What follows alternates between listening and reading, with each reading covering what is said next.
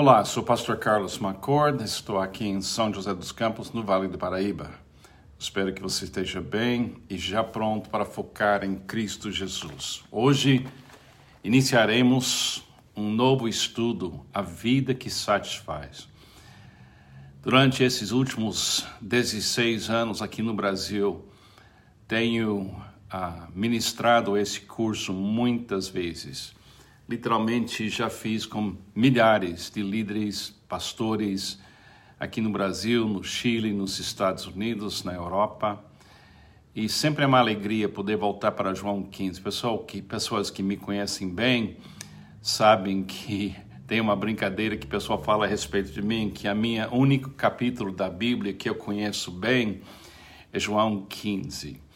Eu acho que eu conheço também um pouco do Sermão do Monte, mas eu aceito esse desafio de continuar falando uh, de João capítulo 15. Deus usou esse trecho para mudar minha vida, para mudar o meu paradigma sobre espiritualidade, e acho que tem usado esse capítulo, essas palavras de Jesus, para esclarecer muita coisa de muitas pessoas durante os últimos dois mil anos.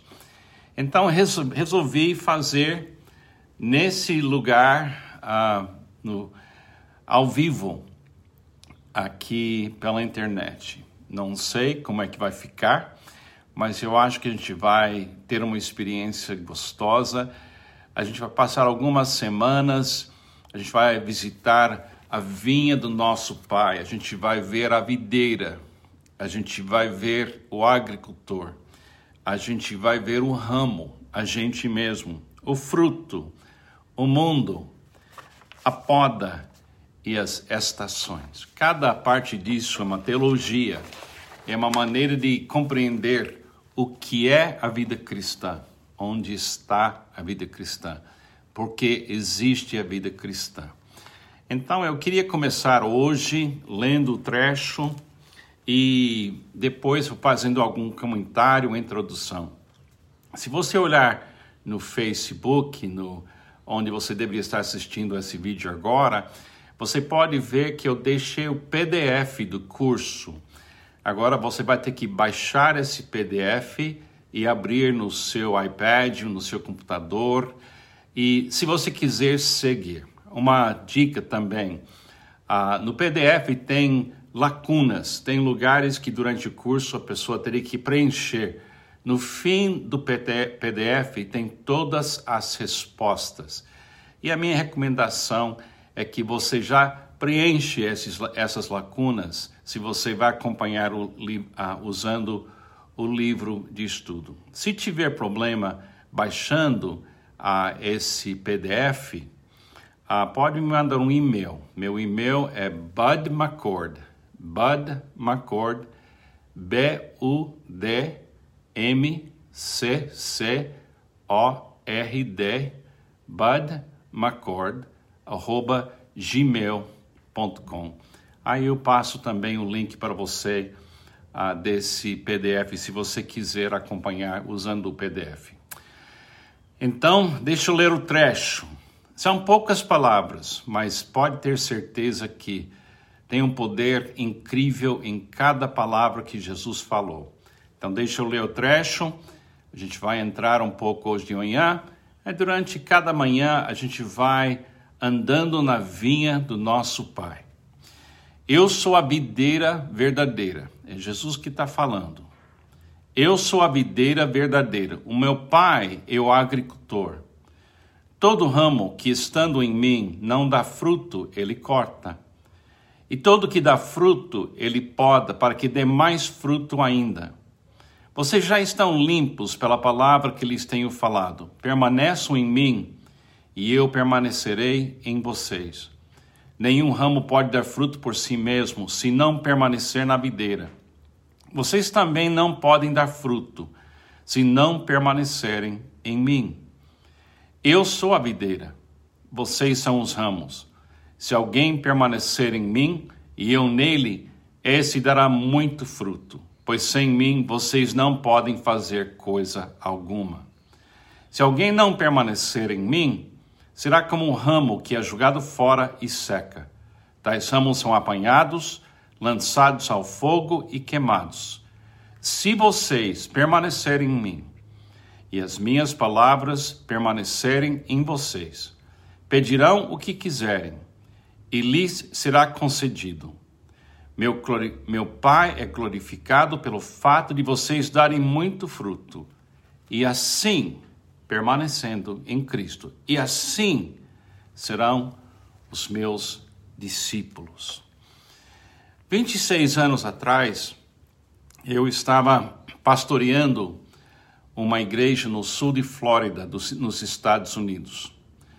A primeira igreja batista de West Hollywood, Flórida. Eu fiquei naquela igreja como pastor durante 18 anos. Também foi a igreja onde eu aceitei Jesus, a igreja onde eu fui consagrado para ser pastor, a igreja onde eu casei com a minha esposa Pamela 50 anos atrás. Era um lugar muito, muito especial na minha vida. Mas em 1995 eu passei por uma crise naquela igreja. Eu era pastor titular, a igreja era grande, complexa, tinha uma escola cristã ah, com quase 850 alunos e era uma fase muito difícil no meu ministério. E durante aquela crise eu comecei a questionar a espiritualidade que eu estava vivendo e a espiritualidade que estava enraizada na nossa comunidade. Não é que era uma espiritualidade assim, sem base, a igreja era uma igreja bíblica, uma igreja batista, era uma igreja muito bem estruturada, ganhava muita gente para Jesus. Mas eu comecei a perceber, comecei a perceber que tinha alguma coisa que não estava alinhado, e especialmente na minha própria vida. Eu percebi que a minha espiritualidade não estava dando conta da minha realidade. Isso me assustou. Eu estava aplicando uma espiritualidade que veio do meu tempo de conversão, estudo no seminário, um preparo muito bonito, muito bem feito, já tinha sido missionário no Brasil, ah, já plantei igrejas, mas eu, eu acho, eu cheguei num ponto que eu comecei a, conhecer, a questionar a espiritualidade que eu estava vivendo e vendo na vida das outras pessoas. Então eu comecei a realmente clamar para Deus e orar. Senhor, me mostre o que eu preciso mudar. E ele me mostrou em João capítulo 15. Ele me, me mostrou que eu estava olhando para as pessoas na igreja de uma forma errada e também eu estava pensando a respeito de mim mesmo de uma forma errada. Eu estava olhando as pessoas na minha frente todo domingo, pregando para aquela congregação de pessoas que era, é, era bastante gente, todo domingo, pregando para muitas pessoas. E Deus me revelou que eu estava olhando para as pessoas com um olhar assim. Essas pessoas estão faltando algo. Quando eu olhava para eu mesmo também, eu estava sempre correndo atrás do prejuízo. Eu estava pensando que eu, eu, eu estava, em vez de começar na abundância, quando eu olhava para a congregação, olhava para eu mesmo, eu sempre estava sentindo uma sensação de falta. E através de João 15, Deus me revelou que eu nunca deveria olhar para um cristão como alguém que tem falta da vida cristã. Na vida de todos nós tem espaço para crescer, tem espaço para aprender, espaço para enxergar melhor. Mas uma coisa que eu deveria ver, olhando para qualquer cristão, é que Jesus habita nela. Parece uma pequena coisa, não é? Mas é uma coisa enorme. Quando você olha no espelho e você vê você, você tem uma sensação que você tem falta você lembra das palavras de Salmo 23? O Senhor é meu pastor, de nada terei falta. Isso foi antes de Jesus vir ao mundo. Agora que Jesus veio ao mundo, morreu por nós e agora habita em nós, como é que a gente pode pensar? Está me faltando algo para viver a vida cristã? Não, a vida cristã vive em você.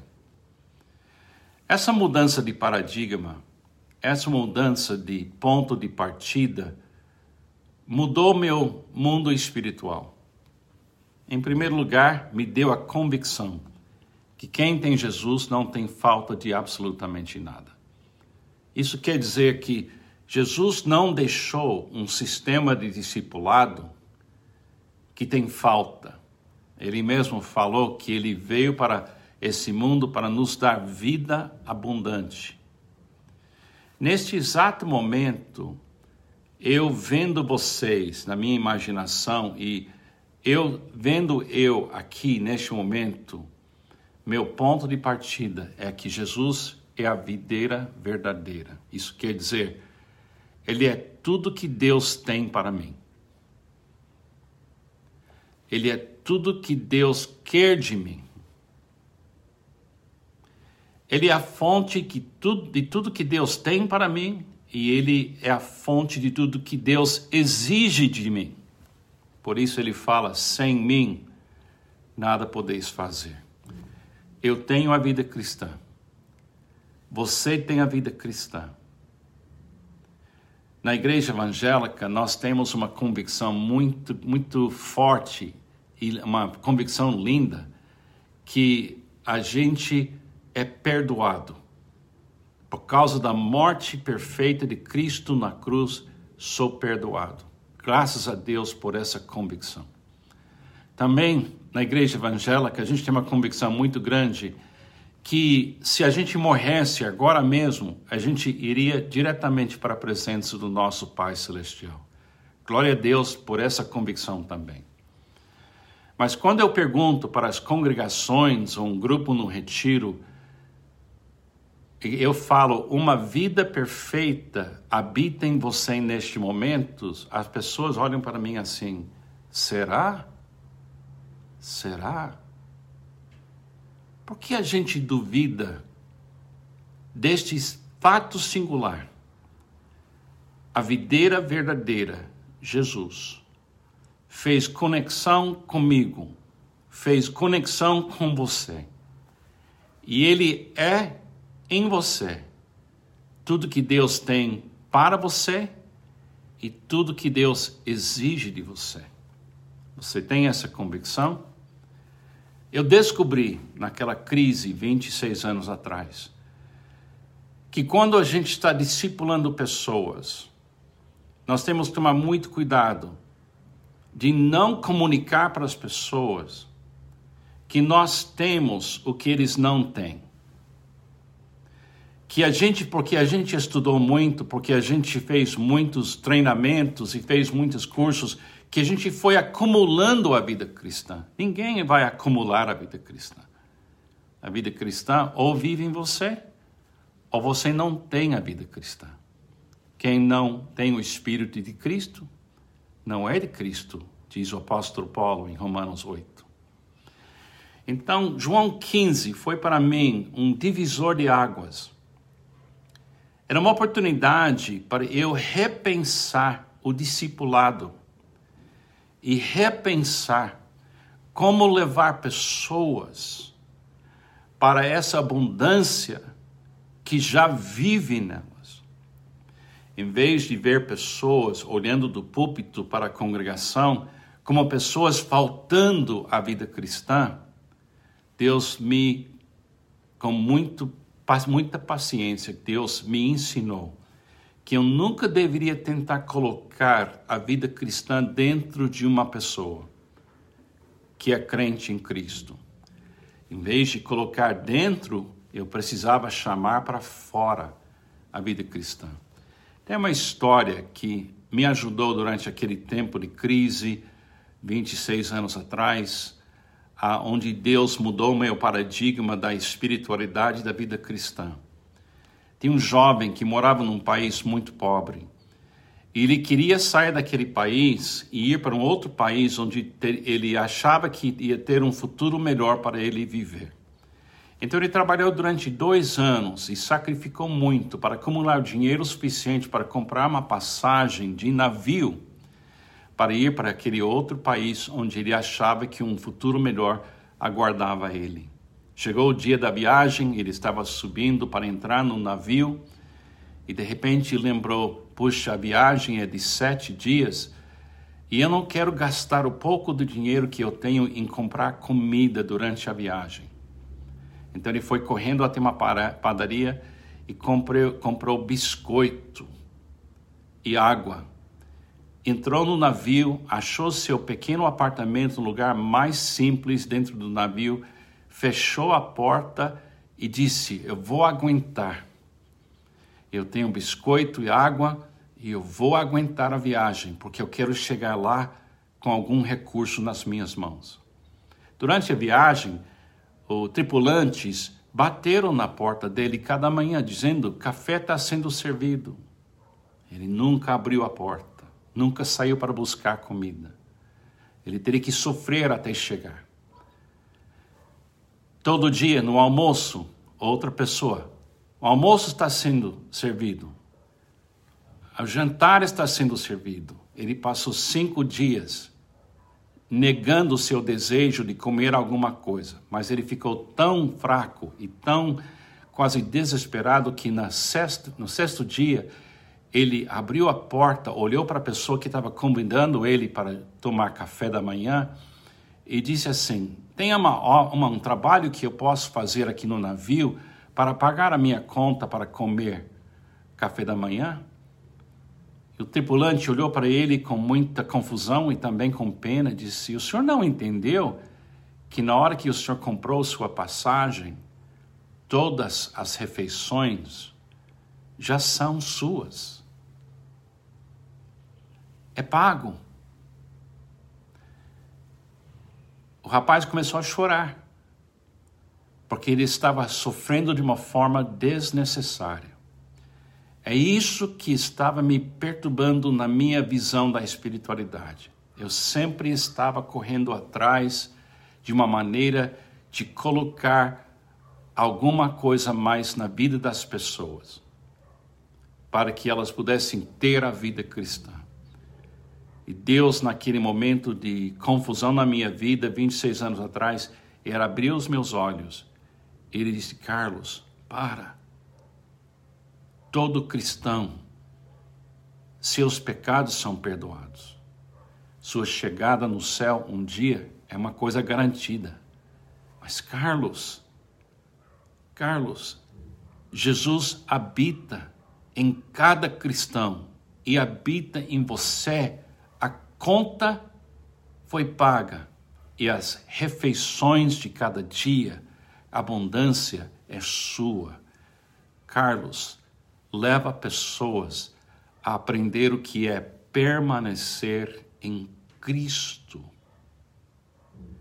E assim eles vão receber de Deus tudo que Deus exige delas. Eu espero que você realmente possa acompanhar esse pensamento. E durante esse curso, a gente vai vendo e vivendo isso cada dia. Eu espero que você possa ter esse encontro cada dia, se não ao vivo, pelo menos vendo esses devocionais. Então, eu acho que essa introdução começa bem o que a gente vai fazer. Cada dia a gente vai passear nessa vinha, não para completar o que falta, mas para ver a perfeição da vida da videira que conectou-se com a gente eternamente. Que Deus te abençoe. Acho que foi um bom começo, pelo menos meu coração está muito alegre. Que Deus te abençoe. Tenha um ótimo dia.